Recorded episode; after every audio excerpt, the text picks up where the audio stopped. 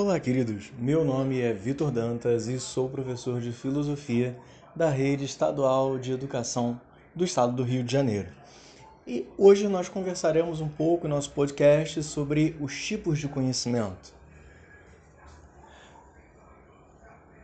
Existem vários tipos de conhecimento legítimos. Muitas vezes nós nos enganamos ao pensar que apenas um tipo de conhecimento ditado por uma determinada de categoria, de pessoa, categoria de pessoas, serve como conhecimento válido. Não, isso é completamente errado. Existem vários saberes diferenciados que permeiam aí o nosso dia a dia, várias formas de conhecer. Para entender isso, eu te convido a fazer uma experiência comigo. Pensa, estão em uma sala, numa mesa, sentados quatro pessoas. Um deles é o Yoda, da série de, filme, de filmes Star Wars. Do ladinho do Yoda, nós temos Platão. À frente de Platão temos Pedro, um dos que foi apóstolo de Jesus e dito aí por muitos como o primeiro papa da Igreja Católica. E do outro lado da mesa, nós temos o físico Albert Einstein. Imaginem, só na imaginação mesmo para termos esses quatro personagens juntos na mesma sala. Conseguiu imaginar? Agora eu te pergunto: qual deles sabe mais? Qual deles sabe mais? Vamos tentar chegar a esse entendimento durante a nossa conversa. Veja, se eu pedir para que Pedro o apóstolo de Jesus, desse ensinamentos para o Luke Skywalker na série Star Wars, ele conseguiria? Conselhos Jedi? Não. Ficaria muito difícil, não é verdade? E se eu pedisse para que o Yoda, mestre do Star Wars, aquele verdinho, pregasse um sermão em uma igreja? Ele conseguiria? Certamente não.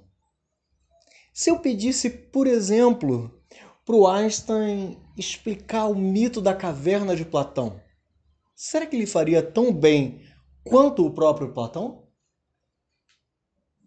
E se eu pedisse para o Platão explicar a teoria da relatividade do Einstein? Eu acho que não ia sair muita boa coisa daí, não.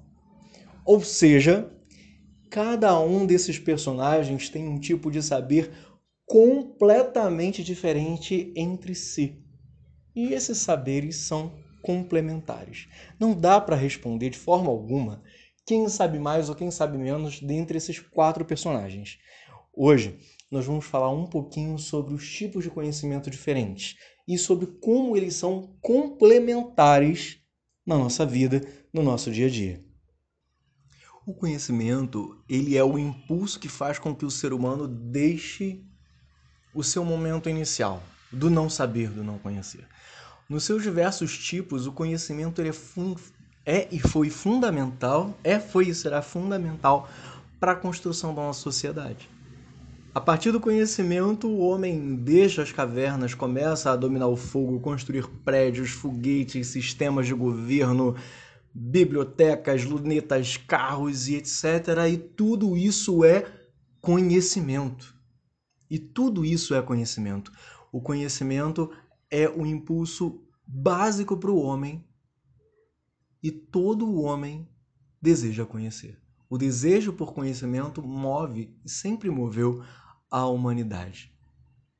Essa busca pelo entendimento e pela sabedoria foi o início da filosofia lá no princípio e também motivou o surgimento das demais ciências e dos demais tipos de conhecimento que existem espalhados no nosso dia a dia e no nosso mundo. O conhecimento surge justamente dessa tentativa do ser humano compreender o meio à sua volta, compreender a sua realidade. Não se questionar, perdão, não se contentar com qualquer resposta, com qualquer solução básica e simples, mas sim de buscar profundamente o saber das coisas que estão à sua volta. É dessa interação entre o homem e meio e também entre o homem e outros homens que nasce o conhecimento propriamente dito em todos os seus tipos. E você pode se perguntar quais são então essas formas diversas de conhecimento? De modo bem geral, mas muito geral, nós podemos destacar quatro formas. Modo bem geral, não que não existam outras conhecimento empírico, conhecimento teológico, conhecimento científico e conhecimento filosófico. Vamos ver cada um deles.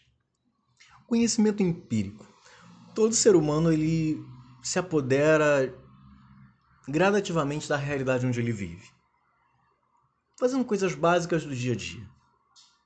Como, por exemplo, saber amarrar os sapatos, abrir uma porta, pegar um ônibus, ferver o leite, ligar e desligar um interruptor. Isso é conhecimento empírico, é o conhecimento do dia a dia que a gente consegue trazer nas experiências da vida, certo? Quando a gente fala desse tipo de conhecimento, a gente pode chamar de saber prático. É o saber que nos acompanha na nossa prática de vida diária. O que seria do Einstein se ele não soubesse amarrar sapatos? Precisamos pensar nisso também. Esse tipo de conhecimento ele se aproxima muito do conhecimento prático que o Yoda mostra na série Star Wars. Ou seja, é um conhecimento que nós podemos entender como conhecimento de vida ou da vida, que é adquirido no dia a dia, na própria existência, certo? É claro que os conselhos do mestre Yoda são muito mais elevados do que amarrar uns sapatos ou coisa do tipo. Conhecimento empírico, ele não depende de reflexão para existir, né? Posso até ter me equivocado ter falado no mestre Yoda, mas em relação a ele falava da experiência de vida. O conhecimento empírico ele não é reflexivo. Ele é prático. Como, por exemplo, um pescador sabe quando o peixe fisga a isca para poder pescá-lo.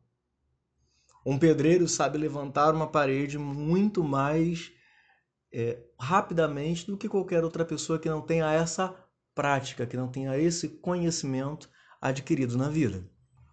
E temos agora o conhecimento religioso. O conhecimento religioso é o tipo de conhecimento que se explica por si só. A fé, a crença, nas diferentes formas de manifestação, se explica por ela mesma.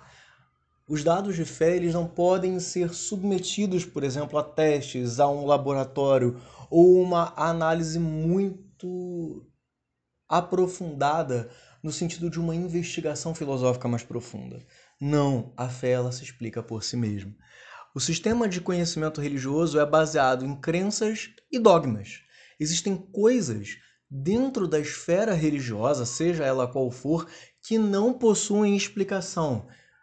Dentro das ciências, dentro da filosofia, dentro até mesmo dos conhecimentos práticos. Ou seja, são dogmas, são verdades de fé reveladas àquela determinada comunidade ou seguidas por aquela determinada comunidade, que falam da interioridade do ser humano.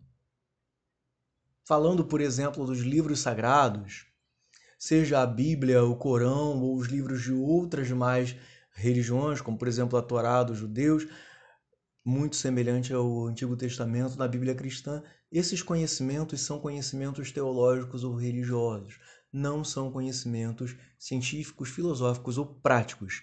A fé, ela se explica por si só, mas o conhecimento teológico também é válido para toda a área onde ele se aplica, que é a área da espiritualidade humana. O outro tipo de conhecimento é o científico.